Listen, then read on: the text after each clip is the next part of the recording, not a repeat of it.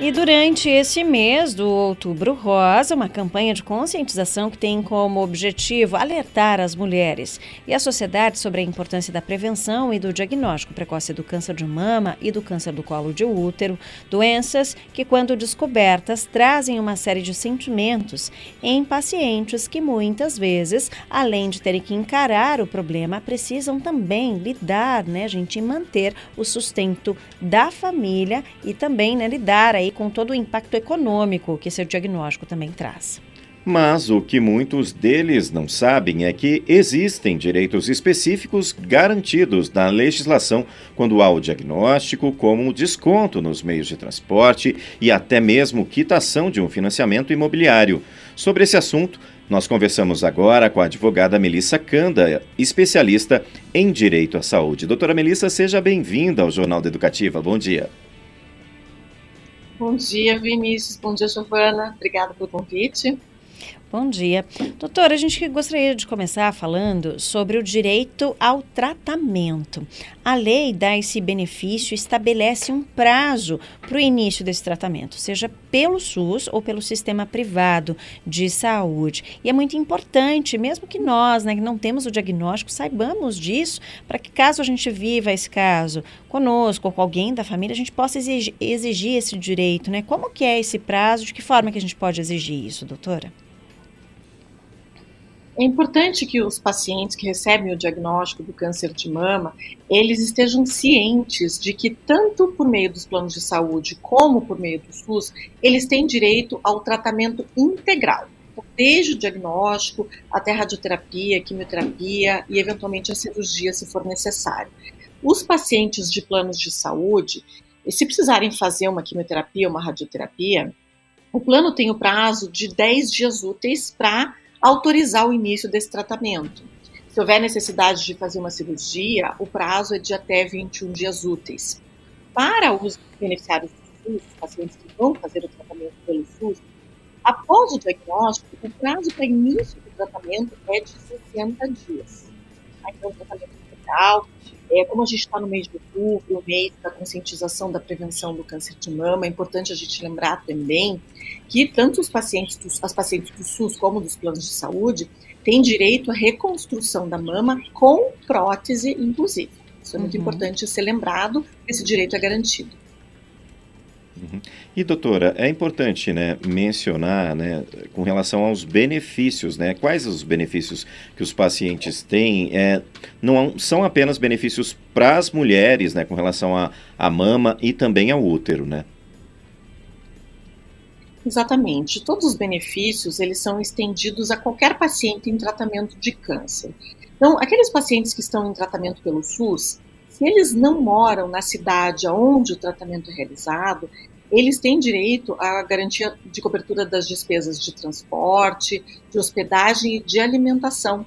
Existe uma verba do governo federal destinada a esse auxílio para os pacientes do SUS, porque muitas vezes eles moram em cidades longe é, dos grandes centros de tratamento. Então, essas despesas são cobertas pelo governo.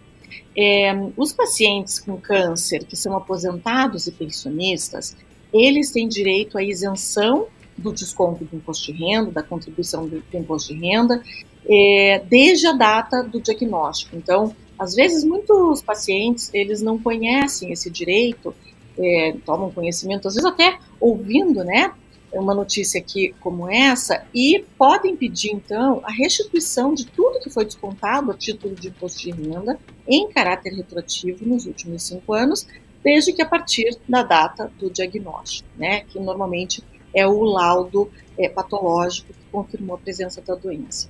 Uhum. E, se o câncer deixar alguma sequela física ou intelectual nesse paciente, ele também pode ter direito à isenção de impostos para compra de automóveis, isenção de IPI, PVA, ICMS. Ele pode sacar o FGTS, ele pode dar entrada num auxílio doença perante o INSS, se ele tiver necessidade de afastamento do trabalho por um período acima de 15 dias. E se o câncer resultar numa invalidez permanente, ele pode, inclusive, pedir a aposentadoria por conta dessa invalidez permanente, né? E acho que como o próprio Vinícius é, mencionou ali no início, é, aqueles pacientes diagnosticados com câncer que tem financiamento da casa própria, é preciso verificar no contrato, grande, grande parte desses contratos de financiamento tem uma previsão de quitação financiamento no caso do, do diagnóstico do câncer, sim. Uhum. A doutora falou sobre o direito à reconstrução da mama, por exemplo. Como que isso deve é, proceder, né? Como que é feito esse procedimento, doutora? Porque a gente sabe que esse é um direito novo. Algumas mulheres fizeram esse tratamento, a retirada da mama, e não fizeram essa reconstrução porque não havia essa previsão legal. Elas têm direito a isso agora ou é algo novo? De que forma que isso acontece? Como que é feito esse procedimento? Ivana, esse direito não é novo é que muitas pacientes desconhecem, né? Uhum. É, é, que a questão da reconstrução da mama, ela vai depender muito do acompanhamento do médico. Então, nem sempre é possível fazer a reconstrução da mama com implante de prótese no mesmo ato, né, da retirada da mama, é, onde foi diagnosticado o câncer. Então, às vezes, o médico mesmo pede para a paciente esperar seis meses, um ano, para então se submeter à reconstrução. Então, elas têm direito sim, mas vai depender do período que o médico determinar para que aconteça esse procedimento.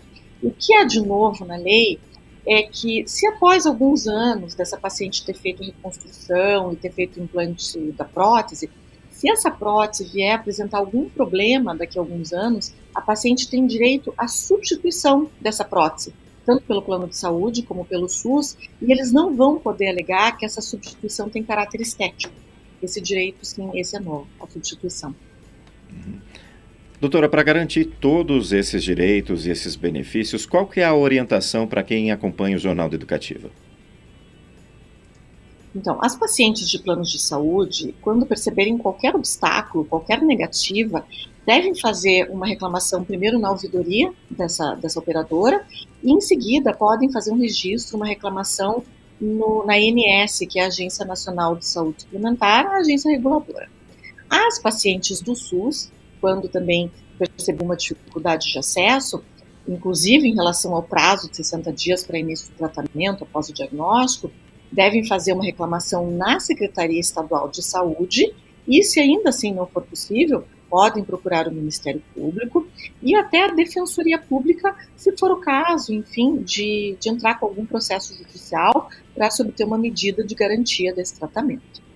Tá certo. Doutora, a gente agradece muito a sua participação, esclarecimento, sempre muito importante, sempre muito didática. Muito obrigada e uma ótima quarta-feira. Obrigada para vocês também.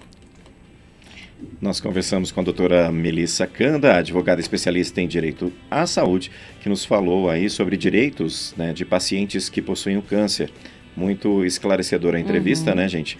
Fique aí a dica né, para vocês procurarem realmente fazer valer esse direito. É, e muito importante a gente reforçar, né, o início desse tratamento, né, Vinícius? O prazo, né, gente, de 60 dias desde o diagnóstico, então, para começar o tratamento. E esse prazo vale pelo SUS e também pelos planos de saúde. Importante sempre a gente ressaltar. 8 horas e 25 minutos.